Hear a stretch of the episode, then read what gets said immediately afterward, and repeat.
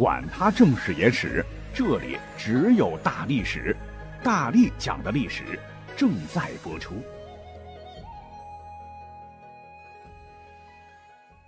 我是大力丸，来开启今天的节目啊。所谓是人呐，固有一死。历史上，即使是贵为一国之君的皇帝们，享尽荣华富贵之后，也难逃阎王殿里走一遭啊。不过皇帝啊，那真是一个既高危又让无数人艳羡的职业哈。如果不是开国皇帝的话，大部分你得靠投胎技术才能当上皇帝啊。据统计，几千年来，你看茫茫多的人海是一茬接一茬，而我国从古至今登记在册的皇帝一共也才就区区五百多位啊。而这五百多位君王当中，成就大事业、带领国家书写盛世华章的也并不多。所以呢，有句话依然套用皇帝们，那就是有的皇帝之死是重于泰山呐啊！你像很多开疆拓土的开国皇帝，基本上属于这一种。那还有相当多的一部分啊，就是这些开国的皇帝百年之后，他们的子孙们是坐吃山空，这趁着老祖宗的阴凉是吃香喝辣、荒淫无度、唯唯作福、败身败家又败国哈。他们的死妥妥是轻于鸿毛啊！那早点死，可能王朝还能多活几年。为什么要说这一段呢？因为最近有一个帖子啊，就是如果说所有的皇帝们在一个微信圈里，你猜他们会聊些啥？好像火了，对吧？那么今天我们不妨就脑洞清奇的，也提出这么一个有趣的历史假设性的话题好了。咱们呢就在封建王朝当中挑几个讨论度比较高的朝代，比方说大汉、大唐、两宋和大明，当然要有详有略的聊聊了哈。就问问大家，如果这些王朝的开国皇帝，或者说是前期最有为的皇帝和他后世的所有继承大统的皇帝子孙们聚在一块儿的话，你猜猜，他们最想打谁？最想怼谁？肯定有想打的了。好，我们就先来说说大汉啊。那么大汉呢，加上刘邦的话，据统计有二十九位皇帝啊。那么我觉得有一个人，那刘邦在九泉之下。恐怕是见着了必须要怼、必须要抽的。你猜猜是谁啊？哎，那就是吕后的儿子刘盈啊，也是西汉的第二位皇帝汉惠帝。平心而论呢，这个皇帝比起西汉末年、东汉末年那些个败家玩意儿好的太多了哈。他即位以后呢，是实施仁政、减轻赋税、提拔能人曹参为丞相，是萧规曹随、政治清明、国泰民安呐，与民生气的政策。也推动了经济的繁荣，在思想和文化方面，他废除了秦始的禁锢，是黄老哲学代替法家学说，打开了各种思想发展的大门。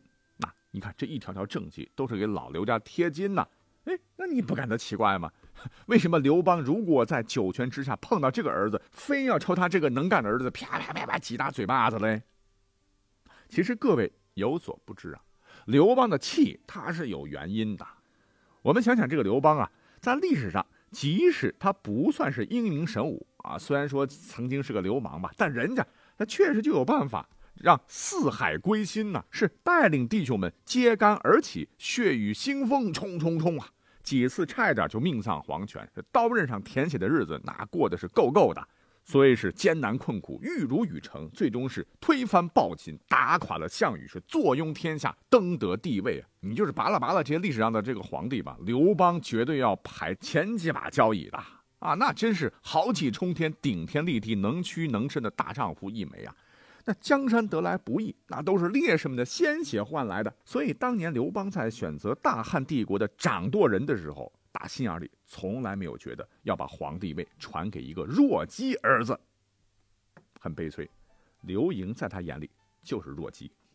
据史料载，这个当了皇帝以后呢，刘邦的后宫佳丽啊，怎么可能只有吕雉一人呢？那女人多了去了哈。那刘邦晚年呢，就非常疼爱一个唤作戚夫人的女子。年轻貌美的戚夫人呢，肚子也争气。刘邦是老来得子啊，两人生了一个儿子。就叫做刘如意，被封为赵王。刘邦对这个刘如意的孩子，哎呀，哪哪看着都顺眼，因为他觉得这个孩子干啥事儿，哎，都跟我刘邦的这个秉性脾气非常非常像。那寡人能降服这么多牛鬼蛇神呐，建立大汉江山，必然是有本事、有气度、有度量、有手腕啊。刘如意不仅长得跟我像，气质也像啊。他若是继承了帝位的话，肯定镇得住大汉的江山社稷啊。外加这个戚夫人也是日夜提气呀，欲使刘如意代刘盈为太子啊。所以呢，刘邦就动了想让刘如意来执掌大汉帝国的大算啊。那问题来了，他和结发之妻吕雉，历史上赫赫有名的吕雉的儿子刘盈，那后来他怎么当上大汉的皇帝了呢？其实刘邦压根儿就没有想让刘盈继位哈。本来如果按照年龄算的话，刘盈这个太子轮不到他啊。刘邦的老大唤作刘肥啊，后来当了齐王。可是按照当时的皇位继承法，他是庶长子，因为刘肥的母亲曹氏是汉高祖的情妇啊，拿不上台面来。无奈呢，刘邦太子之位传给了老二刘盈啊。之所以他不待见刘盈啊，不光是他老来得子喜欢上了刘如意这么简单。想当年这个楚汉之争时，项羽在彭城大破刘邦啊，要不是老司机夏侯婴驾车带着刘邦逃命的话，刘邦可能就不交代了。当时的情况是楚军在后边追赶，形势十分危急。没想到半道上遇到了也在逃命的刘邦之子刘盈和刘邦的女儿。那夏侯婴啊，就赶紧把他们抱上马车呀。可是当时车上的人太多，情况万分危急。你猜怎么着？刘邦真狠呐，好几次就想把这两个亲生的子女踢下车，以减轻车的载重啊。注意，这可是亲生骨肉啊！可见刘盈在刘邦心中的地位哈。有首歌叫什么？凉凉哈。那么另外，刘邦有一双天生识人的慧眼啊，他看人是八九不离十。要不是这么厉害，也不可能当皇帝吧？他一眼就看出刘盈这个儿子生性软弱，嗯，那软弱就要被欺负的呀！啊，怕他将来干不了大事，别葬送了自个儿一辈子好不容易九死一生搞来的基业啊！于是呢，刘邦一回就找来了身边的重臣，就问问大家伙能不能废掉刘盈的太子，改立小儿子刘如意为储君。可是出乎意料的是，这些跟他出生入死的大臣们都表示强烈反对啊！连他一向敬重的张良也不赞同啊！皇上啊，万万使不得！刘如意，你就算是再喜欢他，也是庶子啊！皇帝大位乃是立嫡不立长，立长不立贤，亘古不变之法则。皇上您万万不可轻易更改啊！啊，面上说的挺好听的，实际上当时大臣们心里都知道。这个吕皇后啊，大权在握，朝中谁没有受过吕后的恩惠啊？再者说，你戚夫人年轻貌美不假，不过恃宠而已啊！朝廷没有势力啊，我们支持你的孩子废了吕后他儿子的太子位啊！等刘邦一蹬腿，我们还有好日子过吗？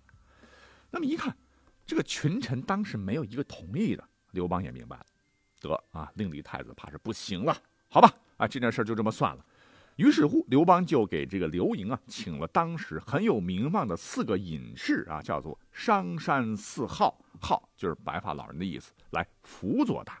回头呢，就对戚夫人说：“哎呀，难办了，太子有了帮手，翅膀已经长硬了，我实在没有法子改变了。”这个戚夫人听罢是痛惜流泪，但也无可奈何。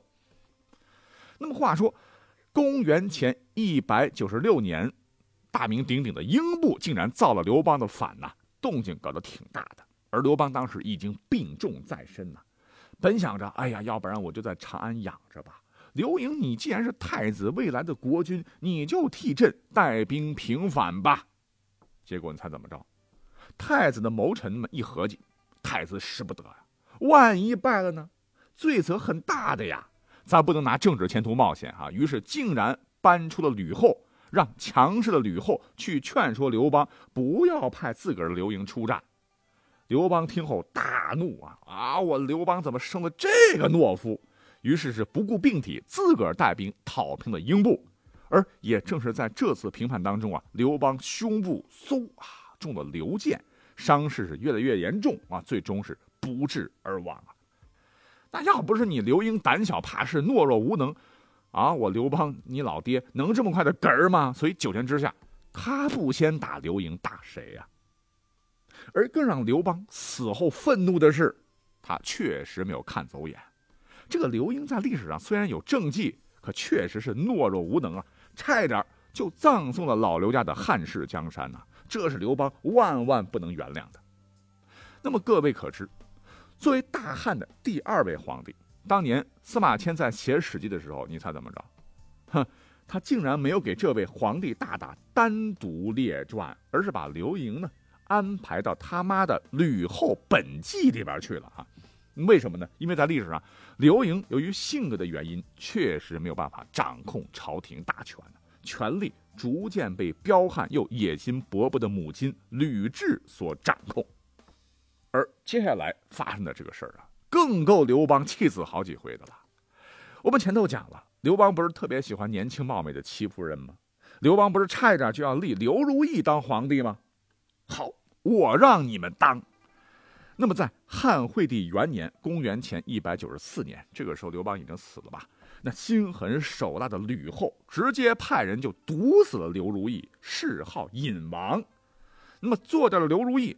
他老妈也不能放过呀，下令砍断其手、其脚，挖掉眼珠啊，熏聋耳朵，然后喝哑药，让他待到厕所里啊，称他为人质啊，质就是猪的意思。这个吕后也不知道是处的什么心吧，把戚夫人残忍的做成人质之后呢，竟然叫儿子刘盈亲自过来瞧瞧，这一下可不得了了。一向软弱心慈的刘盈啊，看到戚夫人的惨状后，突然是痛哭失声啊。啊，这种事儿不是人能做出来的。儿臣是太后的儿子，终究没有办法治理天下了。结果呢，就受到了强烈的刺激吧。从此是花天酒地，放纵无度。朝政彻底给了老妈不说，身体也很快的就垮了。二十四岁，年纪轻轻便驾鹤西去，找他老爹哀抽去了。那么后世呢？司马光就如此评价刘盈啊，说。天下的君主竟然因为不忍心其母的残忍而自暴自弃，抛弃国家和人民，纵情酒色，自伤身体，这是一种固执于小的仁爱，而不知道大的道义呀。总之，就更加助长了吕后嚣张跋扈的气焰。大权在我，唯我独尊呐！吕后便大封吕氏一族啊，其中还打破了不封异姓王的规矩。差一点就让刘邦辛苦一生建立的大汉江山改朝换代，那幸亏啊，天佑大汉，这吕太后啊，挂的早啊，刚一挂掉呢，周勃、陈平还有灌婴为首的这个功臣集团和刘邦的这个庶长子齐王一系的内外联手啊，就铲除了吕氏外戚集团，并诛杀诸吕三族。其后呢，功臣们担心。有吕后血脉的皇帝和惠帝一系的皇子长大执政以后呢，对他们进行报复，于是干脆是一不做二不休。一方面迎立了刘邦另一庶子代王刘恒为新帝，另一方面呢，公开宣称刘盈无子，将刘邦和吕后一脉通通的斩尽杀绝啊。那么这笔血账要算到吕后这个恶毒的女人身上，应该是没有问题的。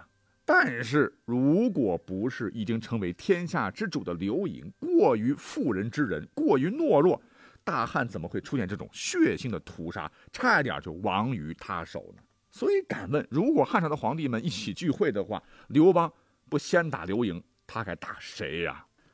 啊，客观来讲的话，汉朝也出了一些个无能无耻的皇帝，比方说汉成帝，还什么汉平帝刘戡，汉桓帝、李汉灵帝等等。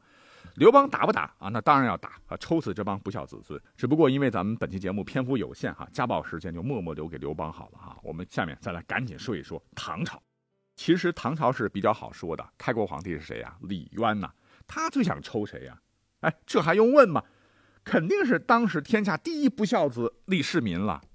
当年这个隋炀帝倒行逆施，李渊起兵，天下英豪云集啊，两年就干掉了隋朝。成为了开国的这个唐高祖，结果呢，这也是他悲剧的开始，因为他这个二儿子李世民心狠手辣，李渊本来就不想把这个皇位传给李世民的，否则的话，其他儿子没法活了。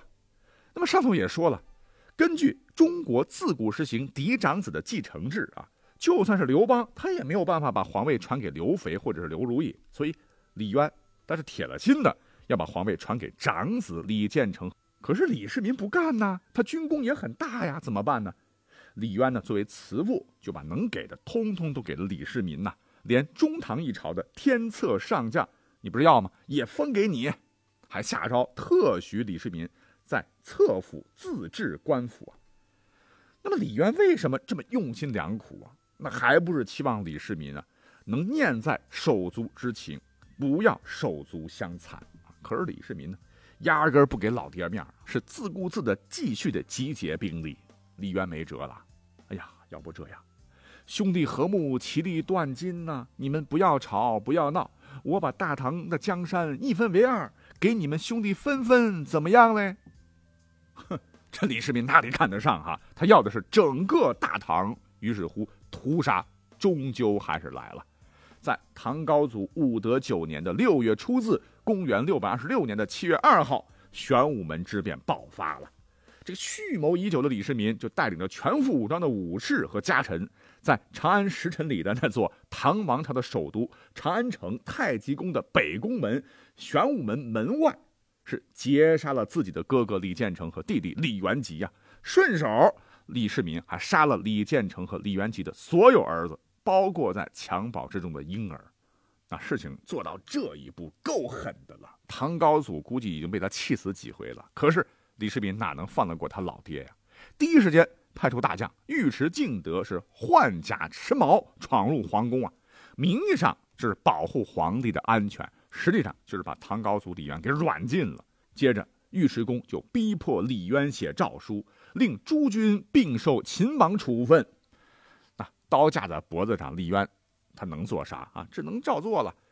于是，在等到武德九年（公元六百二十六年）九月三号的时候。高祖又颁布制书，将皇位要传给太子李世民，自为太上皇，仍居于大内的皇宫正殿太极殿。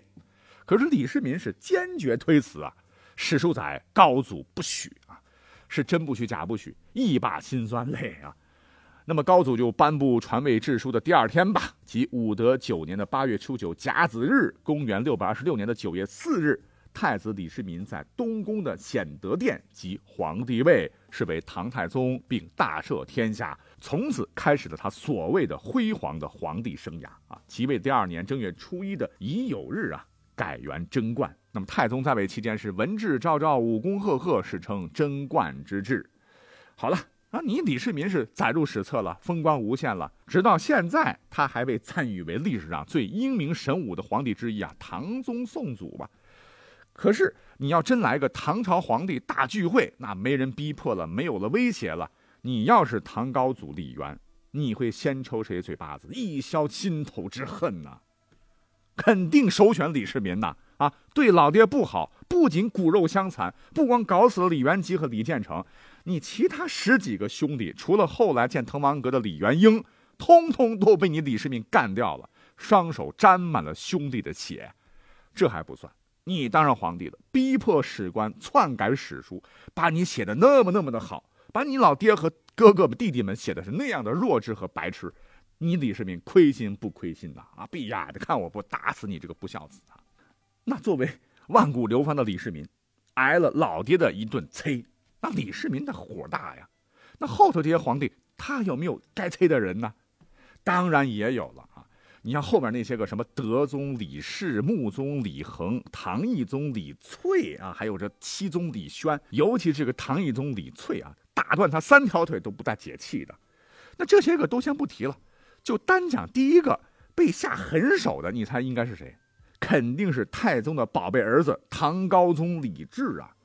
因为从儒家观点看，李世民已经够无耻了，杀兄虐父啊，还把兄弟老婆抢过来当自个儿的媳妇儿啊，真是禽兽不如。而你李治，哈，直接把老爹的女人自个儿的小妈纳为了皇后，那也是没谁了啊。那娶了就娶了吧。更夸张的是，对好妈好到无以复加，竟然还把治国理政的权利也交给他，好嘛？五世之乱。唐之宗室枪杀殆尽，其前世大夫不免者十八九啊！要不是后来神龙政变，还真说不定大唐真的就彻底的在历史上就玩完了啊！所以有人说李治是唐朝千古罪人，并不无道理啊。那李世民作为大唐的第二位 CEO，因其功勋卓著，开创了贞观之治，并被史书津津乐道到今日。当然，有多少成分是吹嘘的，已不可考啊。他能够容忍这个儿子在他死后的所作所为吗？估计百分之一千的不会啊。李治，你这死把脸靠过来，抽死你丫的哈！篇幅关系，哎呀，两宋和大明就真的塞不下了。看这期效果怎么样吧。如果你觉得好的话，呃，类似内容还会再做一期哈。好，我们下期拜拜。